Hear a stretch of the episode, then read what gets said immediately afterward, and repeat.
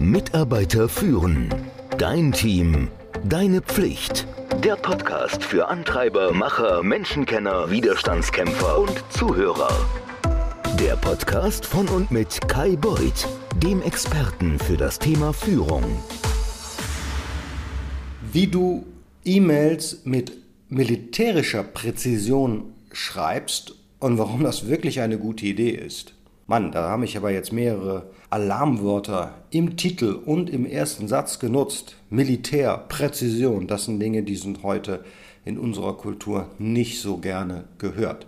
Aber wenn du dich erinnerst an letzte Woche, da sprachen wir darüber, warum du nicht immer ansprechbar sein darfst und warum die Open Door Policy keine ganz so hervorragende Idee ist, nämlich weil du von anderen wie es so schön heißt, aufobtruiert bekommst, wie du zu reagieren hast und wann. Du bekommst ein Slack, du musst reagieren. Du bekommst ein WhatsApp, du musst reagieren. Und das ist ja falsch, denn du als Führungskraft musst ja mindestens mal Herr über deiner Zeit bleiben. Und dafür ist die E-Mail, die ich immer mehr schätzen gelernt habe, doch ein sehr gutes Tool. Jetzt hat die E-Mail natürlich ein paar Nachteile. Die Nachteile ist, es gibt Leute, die schreiben durcheinander, unstrukturiert, man weiß nicht, um was es geht und teilweise seitenlang. Mit seitenlang meine ich jetzt Bildschirmseitenlang, dass man erst ganz unten erfährt, hat sich das Ganze auch überhaupt gelohnt. Und vor circa fünf, sechs Jahren bin ich über einen Artikel gestoßen aus der HBR, den ich hier verlinken werde, und der heißt genau das, was ich gerade einmal übersetzt habe, How to Write Emails with Military Precision. Warum hat mich das angesprochen? Naja, für die, die mich kennen, die wissen, ich war in den 80er und 90er Jahren bei der Bundeswehr. Dort habe ich meine Ausbildung erhalten, dort habe ich studiert. Also habe ich einen, soll ich sagen, leichten Zugang zu Dingen, die das Wort Militär beinhalten. Das hat mich auf jeden Fall mal grundsätzlich interessiert. Man muss allerdings auch wissen, als ich bei der Bundeswehr war, da gab es keine E-Mails. Ich kann mich nicht erinnern. Ich weiß noch, wie wir einmal so drei, vier Rechner, zwei 86er oder drei 86er angeliefert bekommen haben.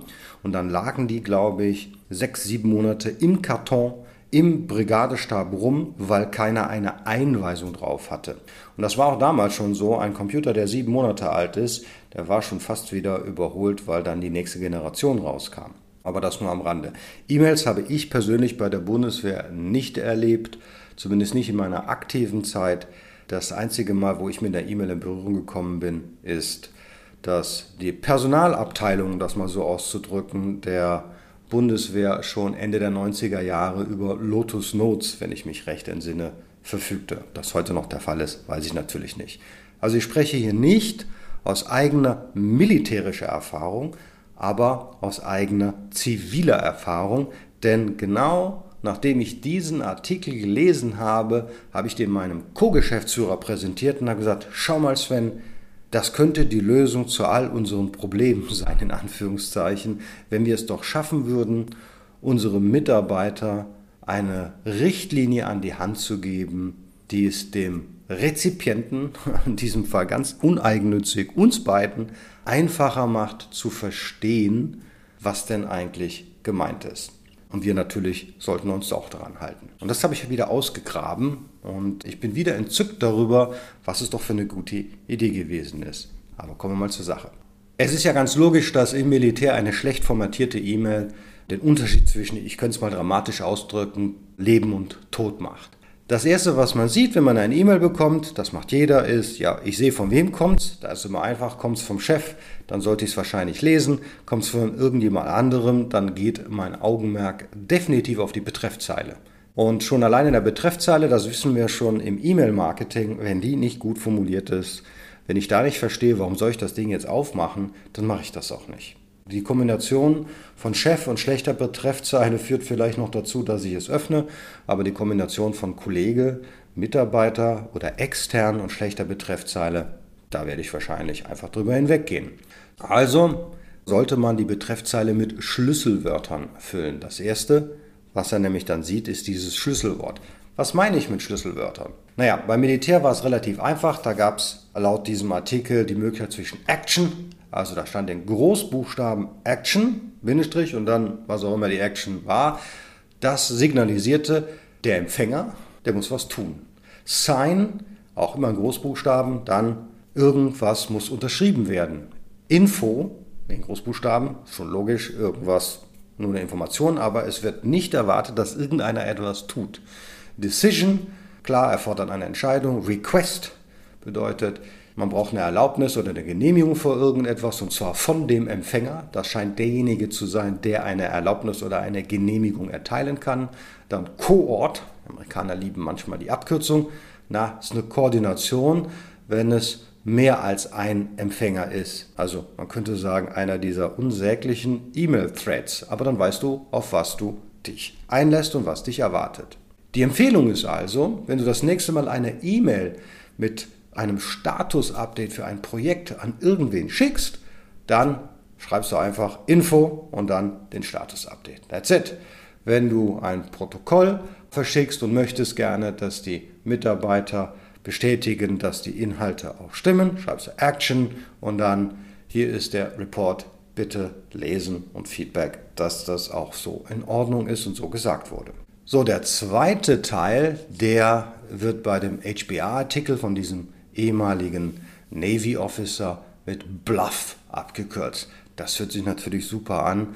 Das ist wahrscheinlich auch nur im Englischen möglich, denn er steht für Bottom Line Up Front.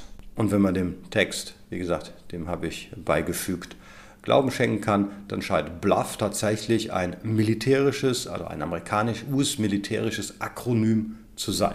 Da haben wir uns natürlich damals bei weg.de ein paar Gedanken gemacht. Wir konnten ja jetzt nicht Bluff reinschreiben oder so. Wie machen wir das? Wir nannten das Quiz, also Q-I-Z, Quiz. Und zwar die Abkürzung von, nicht lachen, Quintessenz zuerst. Ich habe es rausgeschrieben.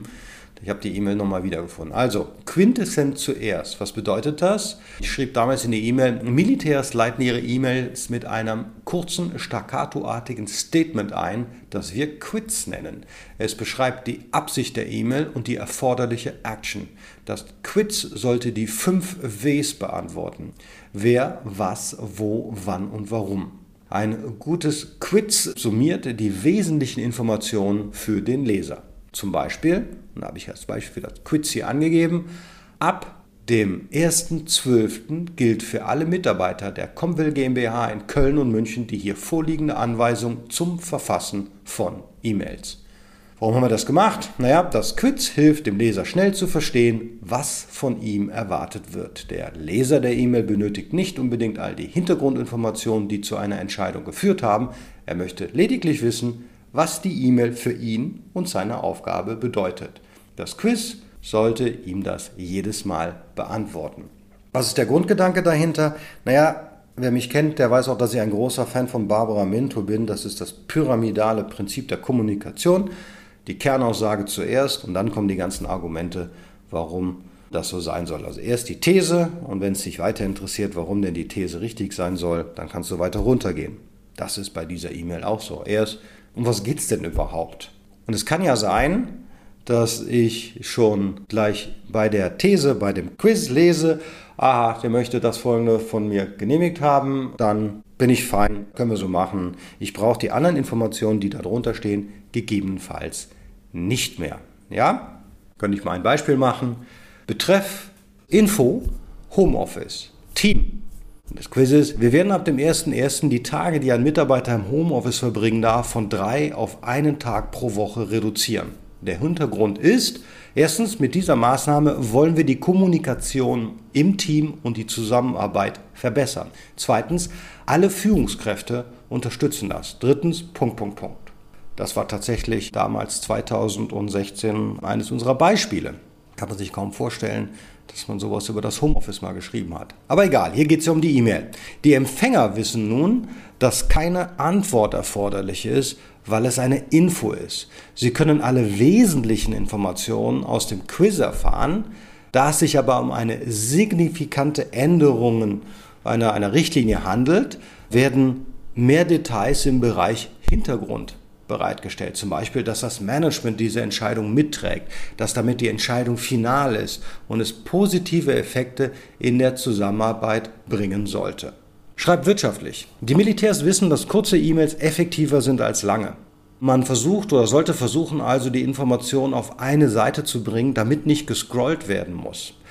Auch sollte man vermeiden, im Passiv zu schreiben, denn im Passiv werden Sätze einfach länger. Eine Air Force-Anweisung sagt, dass passive Verben Sätze negativ verschachteln und verlängern. Man sollte also Sätze im Aktiv schreiben. Als Beispiel, die Reise wurde von einem Kunden am Nachmittag gebucht, sollte besser heißen, der Kunde buchte die Reise am Nachmittag. Und wie du siehst, ist schon viel kürzer. Natürlich ist es manchmal notwendig, mehr Informationen zur Verfügung zu stellen. Also sollte eine E-Mail mehr Details benötigen, dann solltet ihr diese in der Sektion Hintergrund nach dem Quiz als Aufzählung zur Verfügung stellen. Somit kann der Empfänger zügig, wie im obigen Beispiel oder im gerade genannten Beispiel erwähnt, die Infos erfassen. Und ganz zum Schluss, um unsere E-Mail-Fächer nicht unnötig zu verstopfen, sollten Attachments in der Regel nur per Link verschickt werden, anstelle eine Datei anzuhängen. Das wird den Empfänger dazu bringen, die Website zu checken, auf der die Datei bereit liegt. Und es ist sichergestellt, dass er immer die aktuellste Version des Dokuments liest. Darüber hinaus ist auch gesichert, dass wir nicht versehentlich vertrauliche Dokumente an einen Empfänger schicken, der diese hätte nicht bekommen sollen. Ein letztes Beispiel für eine solche E-Mail könnte sein. Betreff Info Verlegung des Management Weeklies. Lieber Michael, Quiz. Wir haben das Management Weekly nächste Woche Dienstag von 10 auf 12 Uhr verlegt, damit auch Andrea daran teilnehmen kann. Hintergrund, wir haben nach anderen Alternativen gesucht, aber es ist nur zu diesem Zeitpunkt möglich, das Meeting stattfinden zu lassen. Es ist notwendig, dass du am Meeting teilnimmst, weil Michael dringend ein Update zu folgenden Themen benötigt. Er braucht diese Info, weil er sich am Abend mit den Geschäftsführern trifft, um das weitere Vorgehen zu besprechen. Bitte instruiert eure Mitarbeiter entsprechend. Also, ich würde es mal ausprobieren. Ich kann dir sagen, ich werde es auch noch mal wieder ins Gedächtnis rufen und mit meinem Team besprechen, ob das nicht eine viel effektivere und auch effizientere Art und Weise ist, die E-Mails noch besser zu nutzen. Wie gesagt, im Hinblick auf die Open Door Policy würde ich ohnehin immer auf eine E-Mail verweisen wollen. Aber wenn du dann die E-Mail nutzt, dann mach's doch mal so, wie das die US Air Force macht. Ich glaube, das könnte sehr viel erfolgreicher, schlagkräftiger sein, könnte die Kommunikation im Team, besonders auch im Homeoffice, verbessern. Dann weiß nämlich jeder, warum er was, wann lesen sollte. In diesem Sinne wünsche ich dir eine erfolgreiche Woche. Ciao. Mitarbeiter führen. Dein Team. Deine Pflicht. Der Podcast für Antreiber, Macher, Menschenkenner, Widerstandskämpfer und Zuhörer. Der Podcast von und mit Kai Beuth, dem Experten für das Thema Führung.